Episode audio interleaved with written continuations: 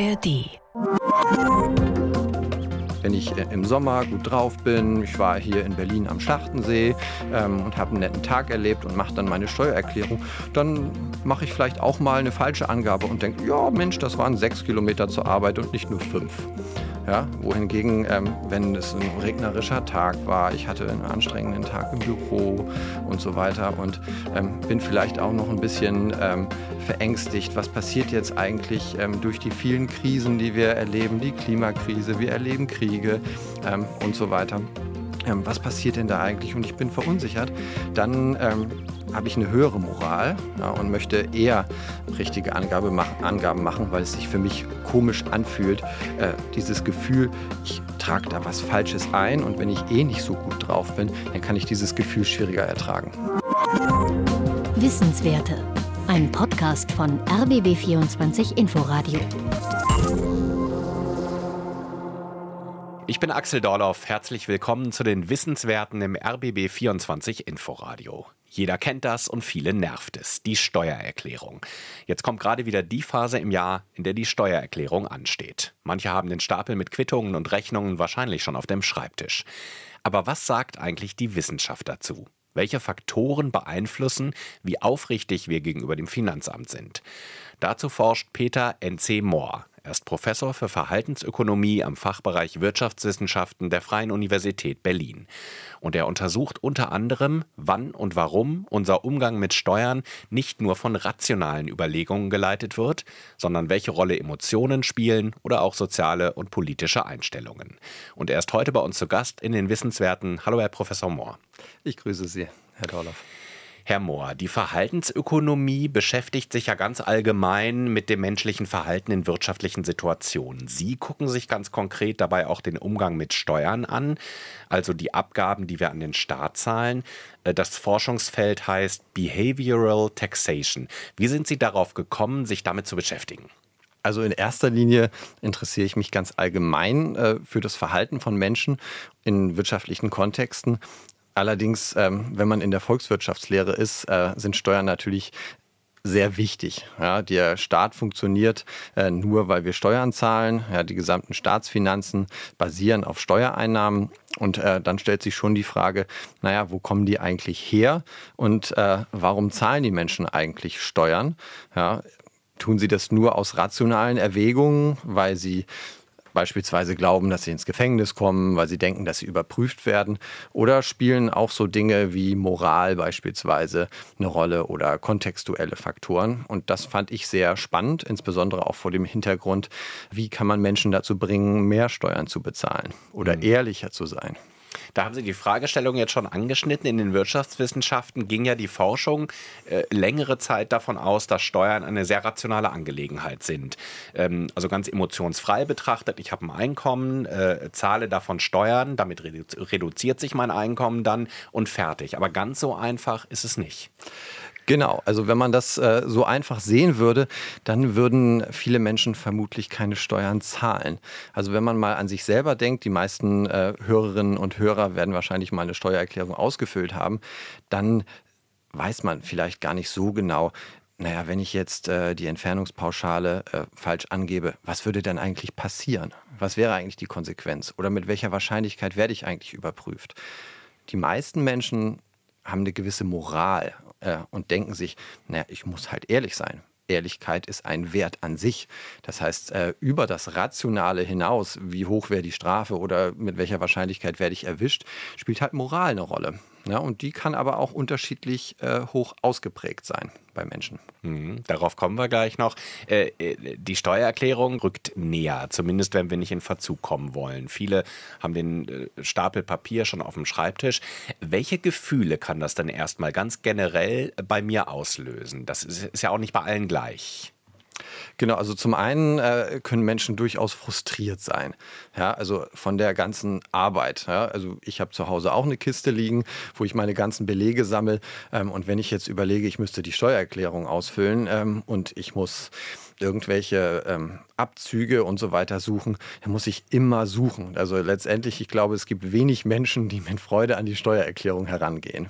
Also das ist das Erste, dieses, dieses, dieses Gefühl der Kompliziertheit. Genau. Was, was, was gäbe es noch?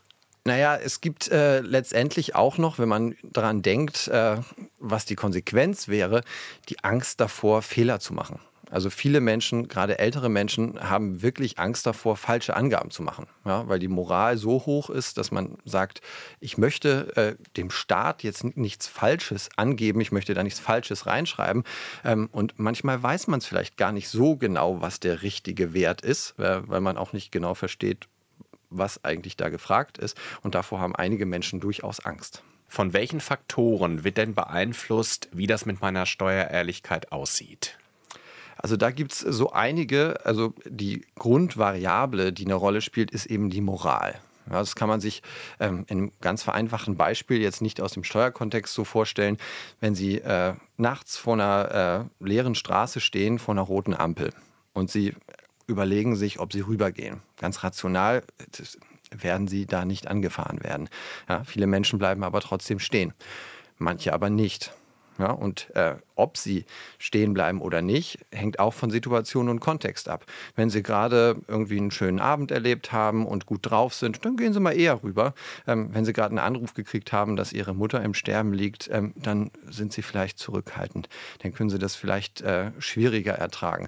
Das heißt, einer der ähm, Kontextfaktoren, die wir herausgefunden haben auf die Moral, ähm, also Situationsfaktoren, sind eben Emotionen, die eigentlich gar nichts damit zu tun haben. Ja, also wenn ich äh, im Sommer gut drauf bin, ich war hier in Berlin am Schlachtensee ähm, und habe einen netten Tag erlebt und mache dann meine Steuererklärung, dann mache ich vielleicht auch mal eine falsche Angabe und denke, ja Mensch, das waren sechs Kilometer zur Arbeit und nicht nur fünf.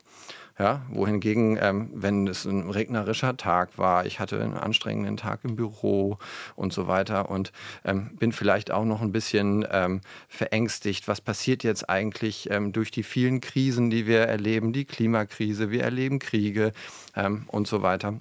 Ähm, was passiert denn da eigentlich? Und ich bin verunsichert. Dann habe ich eine höhere Moral ja, und möchte eher richtige Angabe machen, Angaben machen, weil es sich für mich komisch anfühlt. Äh, dieses Gefühl, ich trage da was Falsches ein und wenn ich eh nicht so gut drauf bin, dann kann ich dieses Gefühl schwieriger ertragen. Hm, das heißt, davon wird die Moral beeinflusst, aber auch von sozialen und politischen Einstellungen. Äh, lassen sich da eigentlich generelle Aussagen treffen äh, in Bezug auf die Steuererklärung? Also zum Beispiel, je wohlhabender, desto höher die Steuermoral oder genau andersherum? Oder ist es so einfach dann wieder nicht? Das lässt sich schwer so sagen. Die Forschung deutet ein bisschen darauf hin, dass wohlhabendere Menschen oder einkommensstärkere Menschen eher bereit sind, Steuern zu hinterziehen. Das muss aber nicht unbedingt einen direkten Moraleffekt haben, ähm, sondern Menschen mit höheren Einkommen haben typischerweise auch mehr Möglichkeiten. Also wenn man jetzt ganz einfach abhängig Beschäftigte nimmt, die haben zum Beispiel bei ihrem Einkommen gar keine Möglichkeit zu hinterziehen, weil es die elektronische Weitergabe der Einkommensdaten gibt. Ja, und dann, dann kann ich vielleicht äh, sagen, ich habe Druckerpapier gekauft, aber da gibt es nicht viele Möglichkeiten, wohingegen Menschen mit höheren Einkommen typischerweise ähm, andere Einkommenskategorien noch haben, wo die Übertragung an den Staat jetzt nicht so eins zu eins ist, wo man eher die Möglichkeit hat. Und man kann sich vielleicht vorstellen, so ein bisschen in Versuchung geraten. Je öfter man die Möglichkeit hat zu lügen, desto eher tut man es dann vielleicht auch. Und Menschen mit höheren Einkommen haben halt äh, mehr Felder sozusagen, die sie ausfüllen müssen in der Steuererklärung, wo sie lügen könnten. Deswegen ähm, einkommensstärkere Menschen tendenziell ähm, haben eine geringere Steuermoral. Und das kann man auch durch so einen gewissen Lerneffekt äh, äh, sich erklären dass wenn ich einmal gelogen habe, dann fällt in demselben Bereich die nächste Lüge leichter. Ja, weil ich habe das schon mal gemacht und es hatte vielleicht keine Konsequenz und dann macht man es nochmal, dann, dann lernt man sozusagen das Lügen. Ja, das unangenehme Gefühl des Lügens, des Übertritts einer Moral ist nicht mehr so schlimm, wenn ich das das zweite, dritte, vierte Mal mache. Ja? Das heißt, auch in puncto Steuerhinterziehung oder Steuerunehrlichkeit gibt es eine Art Gewöhnungseffekt. Ja? Genau, also diesen Gewöhnungseffekt äh, gibt es ganz sicher. Ja, ähm, und äh, der spiegelt halt wieder zurück auf die Emotionen. also aus unserer Sicht, ich meine, ich beschäftige mich eben mit dem Einfluss von Emotionen, ähm, ist Moral sehr stark getrieben eben von dem emotionalen Gefühl des Unwohlseins, die Stärke der Moral. Hm. Ist diese Moral auch getrieben von politischen Einstellungen? Also ich könnte jetzt in Bezug auf Steuern als äh, jemand, der sich jetzt nicht mit der Forschung beschäftigt hat, aber die Hypothese aufstellen, ähm, wenn ich zum Beispiel Sozialdemokrat bin, dann ist die Steuermoral vielleicht in der Tendenz höher, weil ich, weil ich halt für Umverteilung bin. Äh, ich finde ja auch gut, dass der, dass der Staat eine relativ äh, starke Rolle hat und bestimmte äh, Dinge verteilt. Als Liberaler sage ich ja eher, das Geld soll eh nicht zum Staat, das soll bei den Menschen bleiben. Spielt das eine Rolle? Das lässt sich pauschal schwer sagen. Also ähm, wir haben das in unserer Forschung nicht so direkt parteipolitisch ähm, abgefragt, sondern eher in so einem Spektrum von links nach rechts und konnten da keine Evidenz finden, dass Menschen, die eher rechts oder eher links oder eher in der Mitte sind, ähm, eher äh, Steuern hinterziehen. Was natürlich äh, sein kann, ist, dass unterschiedliche Bevölkerungsgruppen unterschiedliche Einstellungen zu dem haben, was der Staat so tut. Also das äh, spielt auf jeden Fall eine Rolle. Also das Vertrauen in den Staat und natürlich ähm, die Einstellung dazu, was der Staat mit meinem Geld sozusagen, was ich als Steuern zahle, dann tut. Also der Verwendungszweck äh, äh, spielt eine Rolle. Wenn ich jetzt eine, eine, Einstellung habe, die zum Beispiel total gegen Klimamaßnahmen äh, ist und äh, wir erleben jetzt gerade eine Regierung, die relativ den Fokus äh, in Richtung Klimaschutz äh, oder ähm, Bekämpfung des Klimawandels legt, na dann ist, sinkt meine Bereitschaft, Steuern zu zahlen ja, auch. Also das heißt, die, die Einstellung der zur Verwendung, ja, das, was die, die Regierung tut, ähm, spielt auf jeden Fall eine Rolle. Was auch noch eine Rolle spielt, ist ähm, die wahrgenommene Fairness in der äh, Steuerdurchsetzung. Ja, wenn ich das Gefühl habe, manche Leute müssen eigentlich keine Steuern zahlen ähm, oder die haben die Chance, äh, sich irgendwie durchzuwinden und so weiter, während ich immer ehrlich zahle, äh, dann äh, sinkt meine Bereitschaft auch. Also wenn ich das Vertrauen in den Staat verliere, dass er die Maßnahmen, also die Regeln auch wirklich durchsetzt, dann bin ich auch geringer bereit, äh, was zu geben, weil ich denke, ja, die anderen müssen ja auch nicht zahlen, die werden ja auch nicht dafür bestraft. Ähm, da kann ich doch auch mal meine Entfernungspauschale. Gefühlte Ungerechtigkeit dann. Genau, ja? genau. Äh, der Blick auf den Nachbarn, der Blick auf die. Ja. ja. Mhm.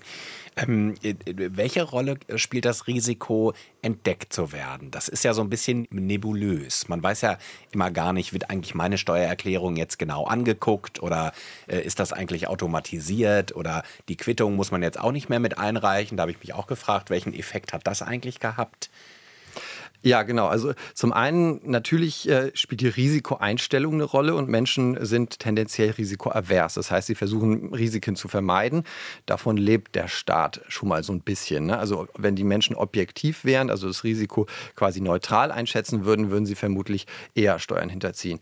Ähm, Jetzt kommt aber noch ein weiterer Aspekt hinzu das hatte ich vorhin schon angedeutet, wir kennen ja die genaue Wahrscheinlichkeit, mit der meine Steuererklärung überprüft wird, gar nicht. Und ich weiß auch gar nicht, wenn ich eine, eine bestimmte Angabe falsch mache, was denn die genaue Konsequenz wäre. Ja, das nennen wir ähm, Ambiguität. Ja, und Ambiguität im Vergleich zu Risiko ist sozusagen noch mal schlimmer. Also Menschen versuchen Ambig Ambiguität, Unsicherheit zu vermeiden. Das mögen sie nicht. Menschen mögen lieber Sicherheit ja, und sind auch dafür bereit, im Zweifel irgendwie mehr zu bezahlen. Ja, also äh, im Sinne von mehr Steuern. Wenn ich also alles nicht genau weiß, dann gehe ich eher tendenziell vom Schlimmeren aus.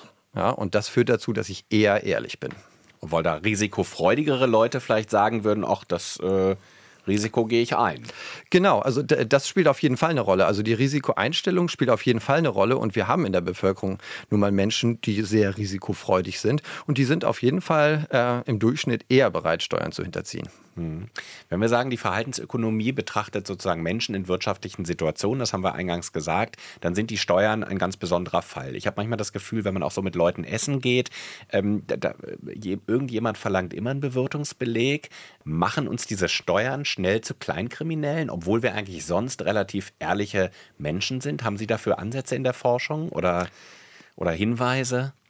Also konkret ist mir das nicht bekannt. Allerdings, äh, wenn ich mich ein paar Jahre zurückerinnere, dann hieß es ja immer, ähm, Steuerhinterziehung ist Volkssport. Ja, ähm, äh, und letztendlich ist es so ein bisschen auch, ähm, wir nennen das in der Forschung ähm, Moral Balancing, also die Ausbalancierung der Moral. Ich habe sozusagen einen Level von moralischem Verhalten, was ich für mich selbst gut und richtig finde. Ja, wenn ich jetzt am Wochenende in der Kirche war äh, und äh, Kollekte gezahlt habe oder ich war auf einer Demo gegen rechts, dann habe ich sozusagen in dieses Konto eingezahlt und fühle mich jetzt sehr moralisch. Ja, wenn das über meinem Morallevel ist ja, und ich äh, war jetzt am Wochenende hier ähm, vom Kanzleramt, vom Bundestag äh, auf einer Demo und will jetzt meine Steuererklärung machen, habe ich vielleicht das Gefühl, ich bin doch eigentlich ein guter Mensch.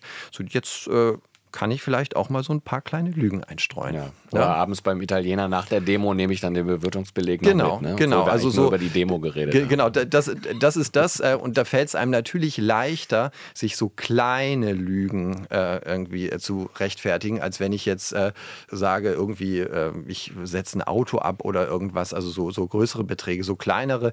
Ähm, da kann man auch noch mal leichter sagen, ach, das wusste ich gar nicht, das darf man gar nicht absetzen. Du, es tut mir total leid, das, äh, das äh, habe ich da jetzt aus Versehen falsch gemacht. So, das kann man sich immer noch rechtfertigen und wenn man denkt, es hat ja gar keine großen Konsequenzen, also in manchen Bereichen würde das Finanzamt auch einfach nur die Werte korrigieren, da würde ich gar nicht groß bestraft werden. Ähm, und dann gibt es einige Leute, die dann sagen, ja, das mache ich mal. So ein bisschen wie, jeder von uns ist vielleicht auch schon mal nachts bei Rot über die Fußgängerampel gegangen, wenn kein Auto da war. Und äh, in solchen Fällen denkt man sich so, ja, äh, warum eigentlich nicht? Und gerade wenn man merkt, die anderen machen es auch, also dieser Ansteckungseffekt, der ist dann riesig. Wenn ich weiß, mein Nachbar hinterzieht Steuern und der macht das auch. Oder ähm, man sieht jedes Mal bei, äh, bei so einem Essen jemanden, der sich einen Bewirtungsbeleg geben lässt, dann mache ich das beim dritten, vierten Mal irgendwann auch. Hm. Einen Aspekt äh, äh, finde ich auch ganz spannend, den ich bei Ihnen gelesen habe. Es hat offenbar auch mit der Zeit zu tun, wann die Steuererklärung gemacht wird, ähm, wie ehrlich oder wie moralisch die ist. Also Freitag und Wochenende ist anders als Montag. Genau, also das kann man sich, äh, das nennt sich Weekly Mood Cycle, also so über die Woche hinweg ähm, variiert unsere Durchschnittsstimmung. Und ähm, jeder, der irgendwie äh, abhängig beschäftigt ist oder einem Job nachgeht, kennt das wahrscheinlich montags morgens. Das ist für viele furchtbar, außer die, die richtig Spaß an, äh, am, am, Job haben. Montag ist eigentlich jeder so ein bisschen schlecht drauf. Ja, auch der Kontrast zum Sonntag, wo man frei hatte und so weiter. Also Montag ist im Durchschnitt der Tag, wo die Menschen die schlechteste Stimmung haben. Dienstag, Mittwoch, Donnerstag ist so durchschnittlich. Freitag ähm, müssen manche Leute gar nicht mehr so viel arbeiten äh, und andere denken sich so, ja, jetzt ist es gleich geschafft. Da ist man schon ein bisschen äh, besser gelaunt und am Wochenende ist man am besten gelaunt. Ja, und das, was, was wir sehen, ist äh, aus einer sehr, sehr großen Umfrage zur ähm, Einstellung zur Steuerehrlichkeit. Also ähm, sollte man äh, äh, Steuern ehrlich zahlen oder wenn man die Möglichkeit hat, Steuern zu hinterziehen, wäre das gerechtfertigt. Da ähm, antworten Leute an, an, einem Montag, wo sie schlecht drauf sind. Ja, da äh, sagen sie am, am ehesten, dass man die Steuern ehrlich äh, zahlen sollte. Wohingegen am Wochenende, wenn man locker und entspannt drauf ist, sagen die Leute eher, ähm, ja, da kann man vielleicht auch mal Steuern hinterziehen. Mhm. Ja, das ist so die, wieder dieser Emotionseffekt. Wenn ich schon eh von der Hintergrundstimmung schlecht drauf bin, dann fühlt sich dieses äh, das Gefühl, was ausgelöst wird, dass ich darüber nachdenke, Steuern zu hinterziehen, ähm, kann ich nicht so gut ertragen, weil ich eh schon schlecht drauf bin. Wohingegen, wenn ich super drauf bin, dann ja, mache ich. Von daher kann auch das Wetter Einfluss haben. Genau, genau. Also das sehen wir, sehen wir in unserer Forschung auch. Also wir haben uns auch angeguckt anhand dieser Umfrage, ähm, wo wohnen die Menschen eigentlich und wie war das Wetter. Und wenn es an dem Tag geregnet hat, ähm, wo sie äh, diese Frage beantworten mussten, waren sie tendenziell ähm, ehrlicher, äh, als äh, wenn die Sonne geschienen hat. Sie hören die Wissenswerte im RBB24 Inforadio. Zu Gast ist Peter N.C. Mohr, Professor für Verhaltensökonomie am Fachbereich Wirtschaftswissenschaften der Freien Universität Berlin. Er untersucht unter anderem, welche Emotionen und Einstellungen unseren Umgang mit Steuern beeinflussen. Herr Mohr, damit in diesem Zusammenhang haben Sie sich auch den Einfluss der Digitalisierung angeguckt. Die meisten machen ja die Steuererklärung mittlerweile digital, entweder über, über den staatlichen Zugang, über das Elster oder über irgendein Hilfsprogramm. Hat das unsere Steuermoral in irgendeiner Weise beeinflusst? Also äh, dazu machen wir ganz konkrete Projekte gerade. Also zu den ähm, ganz aktuellen Ergebnissen kann ich noch nicht so viel sagen, aber ähm, zu den Hypothesen, die wir haben und zu dem, was es schon, schon gibt. Und äh, da ist zum einen gibt es eben den äh, Effekt von vorausgefüllten Steuererklärungen. Also ganz viele Programme bieten die Möglichkeit, einfach den Wert aus dem letzten Jahr zu übernehmen. Was ja erstmal sehr praktisch ist. Das, genau, das ist, das ist sehr praktisch äh, im Sinne von, wir nennen es Compliance Cost, also welche Kosten habe ich an Aufwand, um überhaupt ehrlich sein zu können. Na, ähm, da ist es erstmal sehr, sehr, sehr, sehr praktisch. Ähm, es gibt mittlerweile auch Apps fürs Handy, wo ich Rechnungen einfach abfotografiere und die automatisch die Werte rausnehmen und so weiter. Ja, das ist erstmal sehr praktisch. Allerdings, wenn ich Werte aus dem letzten Jahr übernehme und ich hatte zum Beispiel ähm, Handwerkerkosten, weil ich irgendeinen Ausbau hatte und so weiter und habe das dieses Jahr nicht da muss man sich überlegen, dass die Versuchung natürlich steigt. Ja, da steht denn ein höher Betrag, hoher Betrag drin, den ich absetzen möchte. Ich weiß, äh, das Finanzamt möchte gar keine Belege mehr sehen, außer sie fragen sie explizit an. Und dann steht das da schon mal. Und in vielen Programmen ähm, wird auch automatisch äh, sozusagen, während ich die Eingaben mache, ausgerechnet, wie viel ich nachzahlen oder zurückkriegen würde. Ja, und dann ist es äh, ähm, ist die Versuchung, potenziell groß, wenn dann ein Betrag zu meinem Vorteil drinsteht und ich weiß, der ist gar nicht, äh, der ist nicht richtig, aber ich kenne den wirklichen Betrag sogar gar nicht. Also ich müsste auch noch Aufwand betreiben, durch meine Kiste durchwühlen und wirklich herausfinden, wie viel Handwerkerkosten ich dieses Jahr denn hätte. Und dann, das ist so ein Effekt, wo die Moral vielleicht erodiert, so, ja, ach, ich habe jetzt keine Lust, durch die, durch die Kiste zu wühlen, ich bin eh schon frustriert, ich muss jetzt die Steuererklärung machen lasse ich das doch einfach mal stehen und habe das überlesen. So, und das kann natürlich einen, einen riesengroßen Effekt haben. Genauso dieses ähm, quasi wie in einem Computerspiel herumspielen mit dem Betrag, der da unten steht. Ähm, da gebe ich mal so ein bisschen mehr ein. Ich sage, oh ja, jetzt kriege ich 300 Euro zurück. Mensch, das, das wäre doch, wär doch schön, sozusagen so. Man, man, man sieht direkt, was man zurückkriegen würde, ähm, was man früher, wenn man einfach nur die, die Angaben gemacht hat, gar nicht gesehen hat. Und das könnte auch einen, einen äh, negativen Effekt auf die, auf die Steuermoral Moral haben. Hm. Dann könnte man ja schlussfolgern, dass die Digitalisierung oder zumindest auch diese voreingetragenen Werte für den Staat jetzt gar nicht so gut sind. Eigentlich müsste er darüber nachdenken, ob das wirklich angeboten werden sollte. Das kommt ganz drauf an, weil solange ich den Warenwert nicht kenne, ähm, kann das ja auch sein, äh, dass der Wert, der davor eingetragen ist, äh, in, zu meinen Ungunsten falsch ist.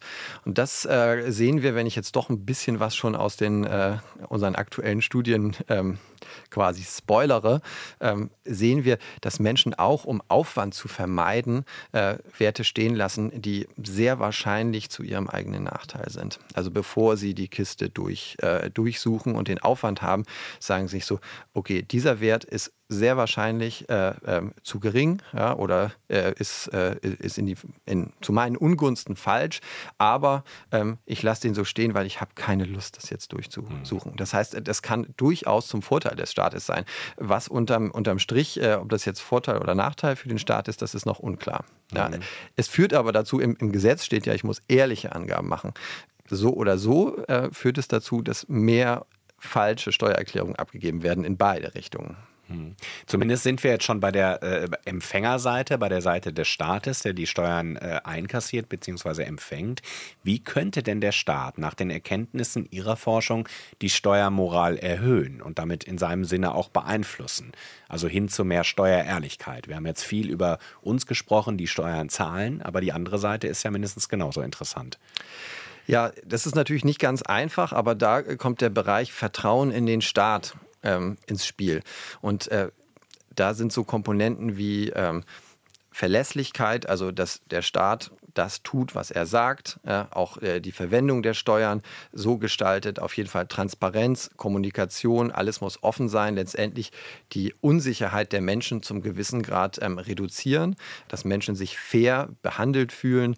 Ja, da kommt auch so sowas ins Spiel wie ähm, Servicequalität äh, der äh, Finanzämter, der Bürgerämter und so weiter. Wenn ich das Gefühl habe, auf der anderen Seite sitzt ein Freund und so weiter, da kommt dann das prosoziale Verhalten von Menschen wird dann äh, ge getriggert. Äh, Menschen wollen dann sozusagen auch nett sein, die wollen dem gegenüber etwas zurückgeben, wenn ich das Gefühl habe, ich werde nett behandelt, wenn ich jetzt im Finanzamt anrufe und ich habe eine Frage und so weiter und da kriege ich eine nette Antwort, dann bin ich viel eher bereit, die Steuern ehrlich zu zahlen, als wenn ich frustriert bin äh, und denke, ja, die machen doch eh äh, nur blöde Sachen mit meinem Geld und wenn ich eine Frage habe, kriege ich die nicht beantwortet. Äh, wenn ich einen Termin im Bürgeramt brauche, dann dauert das ein halbes Jahr und so weiter. Dann habe ich das Gefühl, auf der anderen Seite Seite ist der Staat eher so gegen mich, ist eher mein Gegner. Ja, und äh, das, was der Staat eigentlich tun sollte oder die Behörden, wäre eigentlich äh, eher der Freund der Menschen zu sein. Das heißt nicht, dass man sagt, wenn du Steuern hinterzogen hast, kriegst du keine Strafe, sondern ähm, der Umgang miteinander. Das ist den Menschen, glaube ich, wichtig. Und dann triggert man das prosoziale Verhalten ähm, und dann sind sie auch eher bereit, Steuern zu bezahlen. Hm. Sind diese Zusammenhänge auch das, was Sie in der Forschung äh, Power of Authority und Trust in Authority nennen? Oder? Genau, also das ist, äh, das nennt sich das Slippery Slope äh, Framework, was ähm, der Kollege Erich Kirchler vorgeschlagen hat. Und das sind genau die zwei Komponenten. Also die haben auch verschiedene Länder verglichen. Wie ist das Vertrauen in den Staat, Trust in Authority und wie ist die Power of Authority? Trust ist eben, wie vertraue ich äh, in den Staat Staat, dass er auch das tut, äh, was er sagt und so weiter. Und Power ist, äh, wie stark kann der Staat durchsetzen, ähm, dass auch das getan wird, was er an Regeln vorgegeben hat. Weil letztendlich eine Regel ist auch so lange, beeinflusst das Verhalten auch nur so lange, wie Menschen ähm, sich an die Regel halten. Und sie halten sich an die Regel ähm, entweder, wenn sie davon überzeugt sind, dass die Regel richtig ist, oder wenn diese Regel eben durchgesetzt wird durch den Staat. Und äh, so gibt es Länder, die äh, haben eine sehr starke Power. Wenn wir jetzt mal an totalitäre Länder denken oder auch China und so weiter, die äh, können durch sehr viel Überwachung sehr stark das durchsetzen. Dann gibt es äh, Länder, die setzen das nicht sehr stark durch, also die überwachen ihre Menschen nicht so. Das ist ja auch eine gesellschaftliche Frage. Aber da vertrauen die Menschen dem Staat, dass er was Gutes tut, dass er er fair ist, dass er konsistent handelt. Ja? Und beide Dimensionen ähm, wirken auf die Steuerehrlichkeit. Hm. Sie haben es jetzt schon angesprochen, es gibt Steuerbehörden anderer Länder, die ja das Mittel der Abschreckung einsetzen, auch also zum Beispiel Namen von Steuersündern äh, zu veröffentlichen. Mal unabhängig davon, ob das der Datenschutz bei uns äh, erlaubt oder nicht, kann das was bringen oder ist das auch wieder eher kontraproduktiv? Also kurzfristig ähm, würde das was bringen. Ja, wir nennen das Blaming und Shaming. Ja, ähm, jeder Mensch hat Angst davor, bloßgestellt zu werden. Ne? Das äh, löst bei Menschen ein unglaubliches Stressgefühl aus, wenn man äh, schon denkt, man müsste einen Vortrag vor Leuten halten und so weiter. Wenn ich jetzt, äh, wenn jetzt mein Name veröffentlicht wird oder am besten noch mein Bild und mein Nachbar sieht das und dann bin ich, dann wissen die, ich bin Steuerhinterzieher, ich bin Verbrecher und so weiter. Das äh, wirkt kurzfristig sehr abschreckend. Ja, man muss aber auch die langfristige Komponente sehen.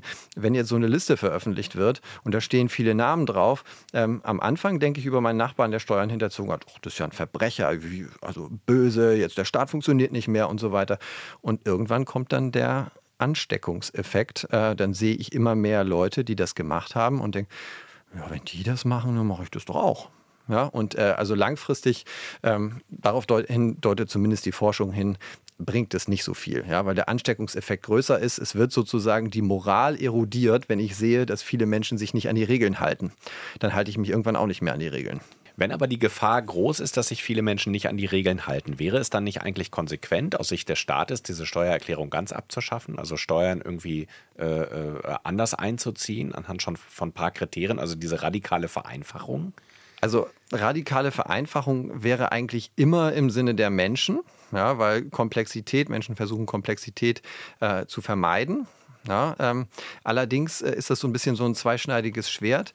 Ähm, wenn es so komplex ist, dann haben die Menschen natürlich auch Angst davor, Fehler zu machen und versuchen tendenziell ehrlich zu sein oder überehrlich. Das, was ich vorhin äh, ähm, gesagt habe, die geben lieber ähm, Angaben an, die zu ihren Ungunsten sind, weil sie denken, äh, dass ich auf keinen Fall in den Bereich der, der Steuerhinterziehung ähm, komme. Ja, aber letztendlich ein einfacheres Steuersystem wäre letztendlich für die Menschen ähm, immer erstrebenswert. Hm. Sie gucken sich die Menschen und die Einkommensteuererklärung an. Sie gucken aber auch so Steuern wie die CO2-Steuer die äh, nicht unbedingt äh, äh, zum gewünschten Ergebnis führen muss, sagen Sie. Ja, also wir haben dazu noch keine Studie gemacht. Allerdings ähm, muss man sagen, dass das natürlich ähm, so ein bisschen so ein zweischneidiges Schwert ist, weil das bei manchen Menschen, abhängig davon, wie ihre Einstellung ähm, zu Klimathemen ist, ähm, auch so den Effekt auslösen könnte, dass man sich freikauft. Ja, und dann erodiert auch die Moral. Wir nennen das in der äh, Forschung äh, Crowding out of intrinsic motivation. Also die intrinsische Motivation ist letztendlich die Moral, etwas zu tun, ja, die Motivation, etwas zu tun, weil ich es gut und richtig finde.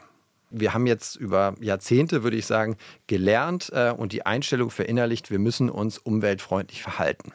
Wenn man jetzt eine CO2-Steuer einführt und die auch explizit äh, auspreist, dann könnte das dazu führen, dass die Menschen dann sagen, naja, äh, jetzt kriegt doch der Staat das Geld dafür, wenn ich mich äh, umweltschädlich verhalte, soll er doch dafür sorgen, dass, äh, dass der Klimawandel aufgehalten wird. Das muss ja jetzt nicht mehr ich machen, weil ich bezahle ja dafür, dass ich mich unmoralisch verhalte.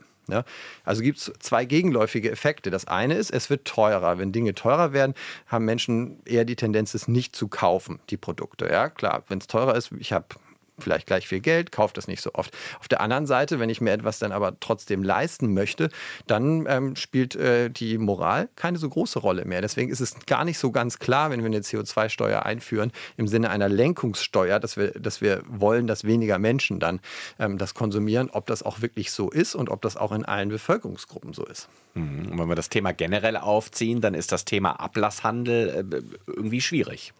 Genau, also äh, wir haben jetzt nicht im, äh, im, im Bereich äh, der, der CO2-Steuer, aber in anderen Bereichen haben wir uns das äh, angeschaut ähm, wie es zum Beispiel allgemein mit Ehrlichkeit ist. Da konnten Menschen lügen.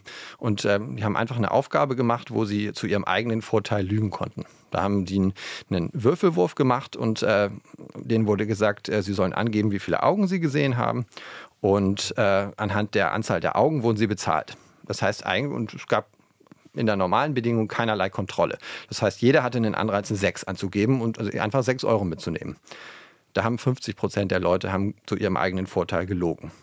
Jetzt haben wir gesagt, okay, sie werden mit einer bestimmten Wahrscheinlichkeit überprüft, ob ihre Angabe richtig ist. Ja, wenn sie dann gelogen haben, dann kriegen sie ein Euro weniger als ihre gesehene Augenzahl.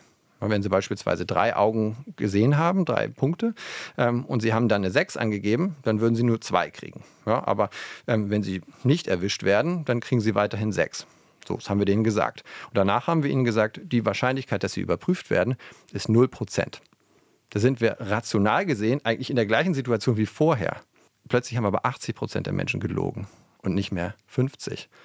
Manchen Menschen haben wir auch gesagt, sie werden in 30 Prozent der Fälle überprüft. Könnte man sagen, es ist auch die gleiche Situation wie vorher. Aber ich führe noch eine Bedrohung ein. Ja, in 30 Prozent werde ich äh, erwischt. Und es lügen immer noch 70 Prozent der Menschen. Und wenn ich gar nichts sage, ähm, lügen nur 50 Prozent. Und das ist genau diese intrinsische Motivation. Wenn ich eine andere Komponente einführe, wie so eine Bestrafung und so weiter, eine riskante Lotterie, ich kann erwischt werden, dann sind ganz andere Gedankenprozesse am Werk und die Moral gerät vielleicht in den Hintergrund. Und genau das könnte bei der CO2-Steuer auch eine Rolle spielen. Wünschten Sie sich manchmal als Verhaltensökonom eigentlich, dass der äh, Staat äh, Ihre Forschung, die Sie und Ihre Kolleginnen machen, äh, ein bisschen besser zur Kenntnis nimmt, weil er einfach davon profitieren könnte? Ähm, ja, auf jeden Fall. Also letztendlich dieser Bereich der Kommunikation äh, von Regeln, da würde ich mir wünschen, ähm, dass das staatliche Handeln ähm, das auch schon früher mit einbeziehen würde. Ähm, und natürlich wenn man äh, versucht, Menschen in ihrem Verhalten zu beeinflussen, und das versucht der Staat mit Regeln eigentlich die ganze Zeit, dass dann eben nicht nur Gebote und Verbote das tun oder wenn ich äh, ähm, äh, Steuern erhöhe und den Preis höher mache, also sozusagen um ganz harte monetäre Fakten oder ganz harte Regeln, wenn die gebrochen werden, werde ich bestraft, sondern eben, dass das Verhalten von Menschen eben nicht nur aus so einem engen Bereich entsteht, sondern eben sehr viele Facetten hat. Ähm, und diese Facetten alle mit einzubeziehen in das Portfolio der Handlungsoptionen, die der Staat hat, das würde ich mir manchmal wünschen. Allerdings äh, kann ich natürlich auch die Akteure verstehen, ähm, dass diese verhaltensökonomischen Dinge, diese eher psychologischen Dinge nicht so gut vorhersagen können, äh, wie die Reaktionen der Menschen sind, wie wenn ich jetzt einfach ein Verbot ausspreche. Ja, das wirkt sozusagen in dem Prozess der, äh, der Gestaltung einfacher. Ich verbiete es und dann kann ich davon ausgehen, 90 Prozent der Menschen werden sich daran halten. Gut, Haken drunter. Wenn ich jetzt überlege, ja, verändere ich den Kontext und so weiter, verändere ich die Darstellung, verändere ich die Kommunikation, dann ist das manchmal nicht so ganz klar, erreiche ich jetzt 90 Prozent der Menschen oder 80 und so weiter. Und das hält, glaube ich, ähm, wenn ich jetzt auch mal die Verhaltensperspektive der Entscheidungsträger ähm, äh, in den Blick nehme, das verhindert, glaube ich, manchmal, ähm, dass solche Dinge auch gemacht werden. Wie machen Sie eigentlich selbst Ihre eigene Steuererklärung? Ist, ist das jetzt so ein, so ein Prozess der Selbstanalyse? Also äh, achten Sie auf Ihre eigene Korrektheit, Gefühle, die Sie diese eventuell wegtragen oder nicht? Oder können Sie das noch ganz äh, emotionslos quasi ausfüllen? Ich würde sagen, ich bin da äh, wie der Durchschnitt der Bevölkerung. Ähm, ich müsste das wahrscheinlich alles viel strukturierter machen. Ich habe auch meine Kiste, wo die Belege drin sind. Ich muss die auch durchsuchen. Ich bin auch frustriert. Ich möchte es natürlich äh, vollkommen richtig machen. Ja, also meine Steuer, intrinsische Steuermoral ist hoch. Ja, aber letztendlich würde ich sagen, erlebe ich die gleichen Gefühle wie jeder andere Mensch auch. Und wenn ich manche Angaben mache, denke ich äh, auch drüber nach, was macht der Staat jetzt eigentlich mit meinem Geld? Wohin verpulvern die das? Und da denkt man natürlich an die Dinge, die man nicht so schön findet und so weiter. Und äh, na, natürlich möchte ich ehrlich sein, aber ich glaube, ich bin da genauso wie jeder andere auch. Herr Mohr, vielen Dank für das Gespräch. Ich danke Ihnen, Herr Dorloff. Zu Gast in den Wissenswerten Peter N.C. Mohr, Professor für Verhaltensökonomie am Fachbereich Wirtschaftswissenschaft der Freien Universität Berlin. Er untersucht unter anderem, welche Emotionen und Einstellungen unseren Umgang mit Steuern beeinflussen. Unser Gespräch können Sie in der ARD Audiothek nachhören. Danke fürs Zuhören. Ich bin Axel Dorloff. Wissenswerte. Ein Podcast von RBB24 Inforadio. Wir lieben das Warum.